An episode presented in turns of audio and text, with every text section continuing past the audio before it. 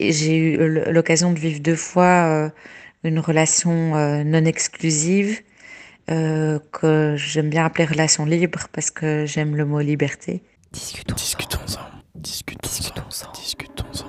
Discutons-en. Discutons-en.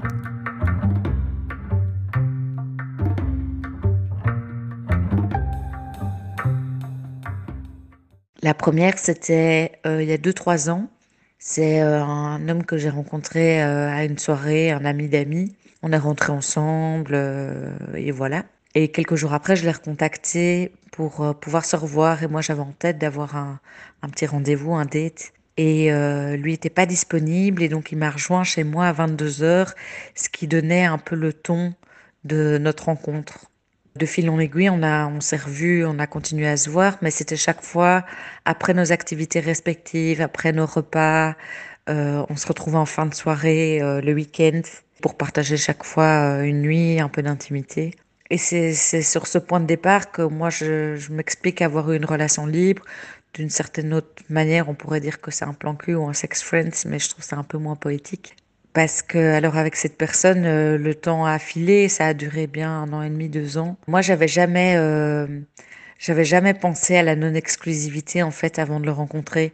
Ça me paraissait évident que si on était avec quelqu'un, qui plus est si on partageait des sentiments, on, on se devait d'être fidèle.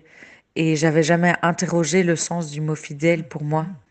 Je le trouvais, euh, je le trouvais super respectueux à mon égard même si tout le monde autour de moi me disait de me méfier parce que peut-être j'allais m'attacher, qu'il ne m'apporterait pas suffisamment que ce dont j'avais besoin. Et bon, bah, bah, malgré les avertissements, on a continué à se voir. J'avais un sentiment de sécurité en fait, qui est parfois, euh, c'est un peu interpellant parce que dans certaines relations euh, exclusives, on, a beau euh, savoir que l'autre personne ne va pas voir ailleurs et on ne se sent pas pour autant en sécurité. J'ai compris, j'ai compris par la suite que si euh, ce sentiment de sécurité était présent, enfin, il m'a raconté en fait que euh, ses parents étaient, euh, avaient toujours été en relation libre. Ils s'étaient rencontrés très jeunes et donc ils n'avaient pas pu avoir beaucoup d'autres expériences et donc ils s'étaient offert cette liberté et donc lui avait grandi avec ce modèle parental là. Ce qui moi me paraissait insensé parce que dans mon monde, il n'y avait pas d'adultes même si moi je suis une adulte maintenant, mais il n'y avait pas d'adultes plus adultes que moi, qui, euh, de parents quoi, qui, euh, qui pratiquaient ce, genre de, de, de, couple en fait. Nos chemins ont fini par se séparer, mais pourquoi pas euh, construire de la, davantage d'amour là-dessus Pourquoi pas Ça me semble possible et même évident en fait.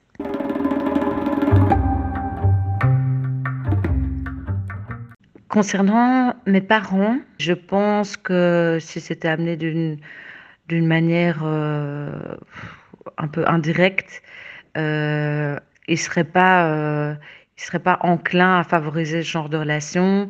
Ils sont plutôt à me pousser vers des choses plus traditionnelles dans un souci de sécurité, de stabilité pour moi.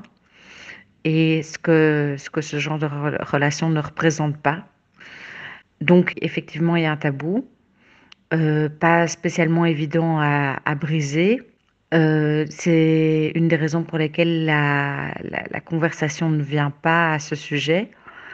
Euh, il y a aussi que lorsque la relation n'est pas suffisamment sérieuse, moi je leur parle pas, je leur parle pas de ma vie privée affective, et donc c'est pour ça que je me vois, je me verrai pas en parler pour le moment. Après, si la question venait sur la table, euh, j'expliquerai. Euh, j'expliquerai de manière honnête et je pense que comme ça me concerne, il serait plus ouvert euh, à l'entendre et pourrait, euh, et pourrait peut-être même comprendre. Hein, on ne sait jamais.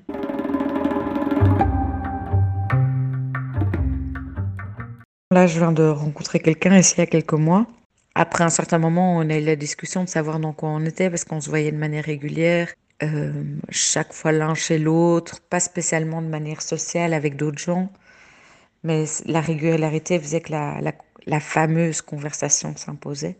Et euh, on a tous les deux dit que l'exclusivité n'était pas, euh, pas nécessaire. Et moi, je, je, je m'en réjouis en fait qu'on soit arrivé à cette conclusion. Parce que j'ai l'impression aussi que d'une certaine manière, ça nous a un peu libérés d'un poids.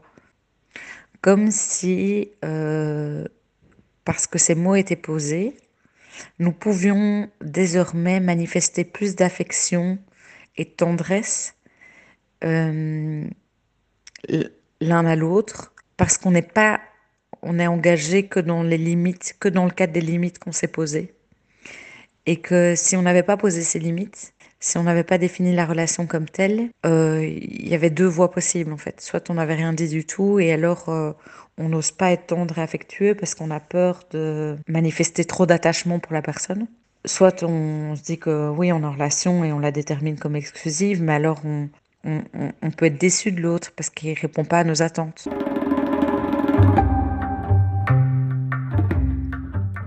Je me suis jamais sentie euh, aussi libre et, euh, et que toutes les facettes de ma personne étaient, étaient nourries en fait. Parce que je pense pas qu'une personne puisse euh, apporter tout ce dont on a besoin et tout, tout ce dont on souhaite se nourrir à l'autre. Revient en moi ce même, euh, ce même sentiment, ce même, cette même conviction que je me sens respectée en fait. Et que je peux être qui je veux et que et, je me sens plus respectueuse aussi parce que j'ai pas, comme je le disais justement avant, j'ai pas d'attente et, et je, je, ne prends que ce qui, ce qui m'est donné, de ce qui est disponible et je ne fais que profiter du meilleur en fait d'une certaine manière.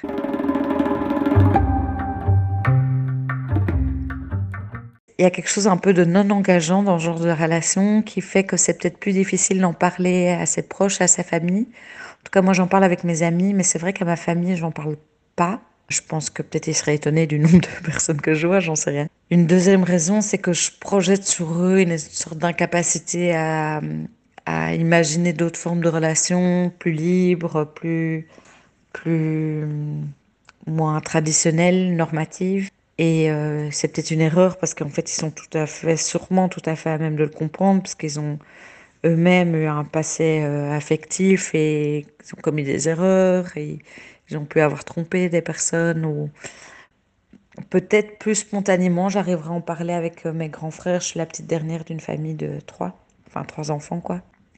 Peut-être avec eux j'arriverai à en parler et en fonction de leur réaction, je pense peut-être que je pourrais éventuellement en parler avec mes parents. Mais, euh, mais reste cette question que cette personne ait envie d'être rencontrée. Donc, il y a toujours cette idée d'une relation principale et de relation secondaire.